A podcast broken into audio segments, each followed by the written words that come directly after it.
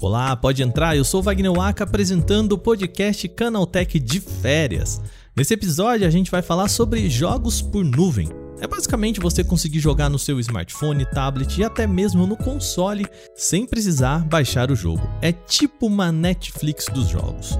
A Google, Microsoft, Amazon, Nvidia e outras empresas estão entrando nesse mercado ainda bem incipiente, mas que pode ajudar a mudar a forma como a gente olha para os games.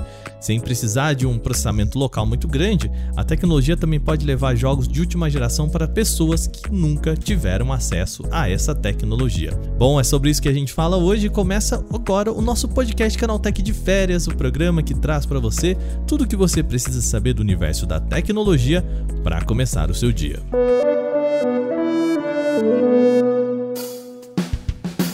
Olá, seja bem-vindo e bem-vinda ao nosso podcast Canaltech agora de férias. Esse programa é um especial de duas semaninhas só. Eu e minha dupla, o Gustavo Minari, estamos de férias, mas para você não ficar sem programa, a gente preparou duas semanas de conteúdo bem especial com um tema só mais aprofundado. Se você sente saudades lá do nosso formato original, fique tranquilo. A gente volta com o podcast Canaltech com entrevistas, os três temas convencionais e o quadro aconteceu também no dia 2 de agosto, depois das nossas férias. O Porta 101, que é o nosso outro podcast de segunda-feira, continua saindo normalmente, então você acompanha toda segunda a partir das 9 da manhã. Beleza? Combinado? Também não se esqueça de seguir a gente no seu agregador de podcasts e deixar aquela avaliação bem legal pra gente, que isso ajuda a gente pra caramba. Além disso, a gente continua a nossa campanha de você apresentar esse podcast para um amigo, que isso também colabora pra gente crescer. Bom, sem mais, vamos agora para o nosso assunto do dia.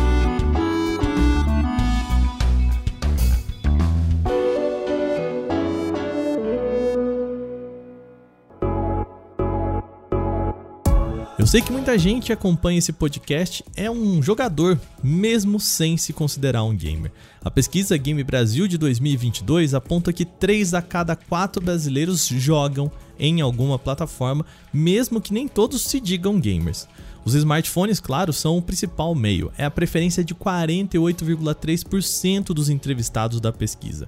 Um dos motivos disso é que é muito mais fácil e barato jogar em um smartphone. O usuário não precisa necessariamente ter um aparelho de ponta para acessar um título. Modelos de faixa ali de R$ 1.500 já conseguem oferecer uma boa experiência em games. Embora, claro, não a melhor, né? Sempre bom a gente deixar bem claro aqui. Contudo, o que movimenta a tecnologia da indústria de jogos são os consoles e PCs. Na pesquisa Game Brasil, apenas 20% dos entrevistados disse jogar em um console, sendo que 15,5% disseram ter hábito de jogar pelo PC.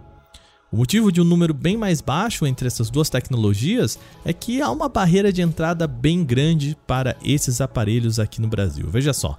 Os consoles da última geração, o PlayStation 5 e Xbox Series X, são vendidos no Brasil na faixa dos R$ 4.500.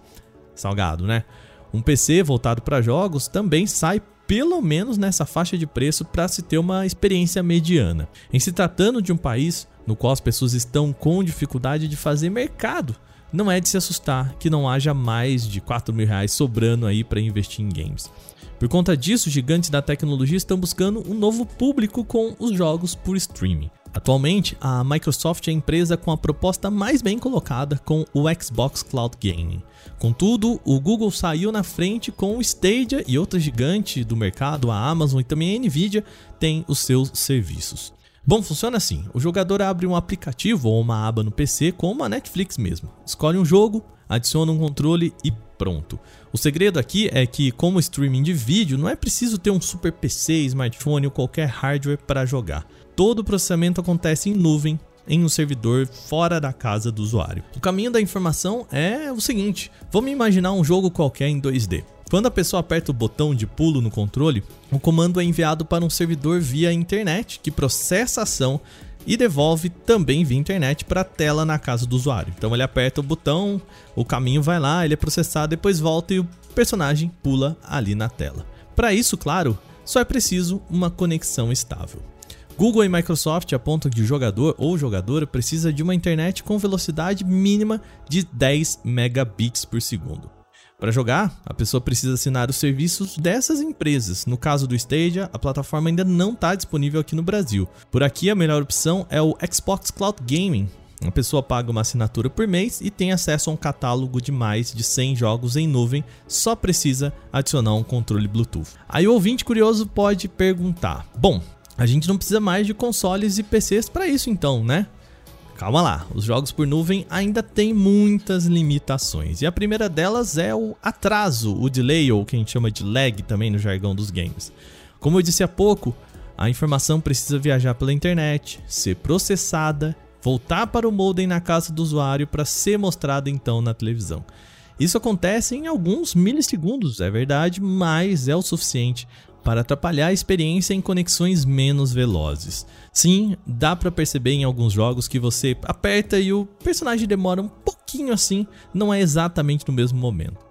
Além disso, o serviço depende de plano de dados e velocidade da internet. Segundo o levantamento do Speed Test, a média de velocidade de banda larga no Brasil é de 22 megabits por segundo. Contudo, essa é uma média, com altas em grandes capitais e defasagem em locais mais distantes. Outra questão é que o cenário competitivo não comporta ainda o que os serviços de nuvem oferecem. Para profissionais de games, há teclados, mouses, monitores ofereceram velocidades exorbitantes de amostragem na tela que serviços por streaming não devem chegar a alcançar pela natureza da conexão. Por conta disso, você entusiasta dos consoles e PCs e peças físicas mesmo, de colocar a mão, pegar ali, pode ficar tranquilo. Assim como a Netflix não matou a experiência do cinema, os jogos por streaming também não devem ser os assassinos dos videogames de mesa.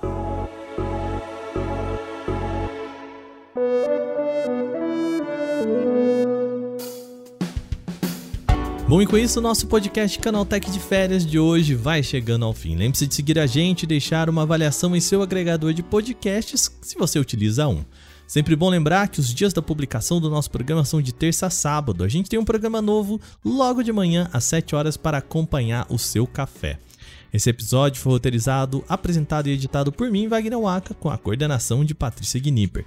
A revisão de áudio é da dupla Gabriel Rime e Mari Capetinga, com trilha sonora de Guilherme Zomer.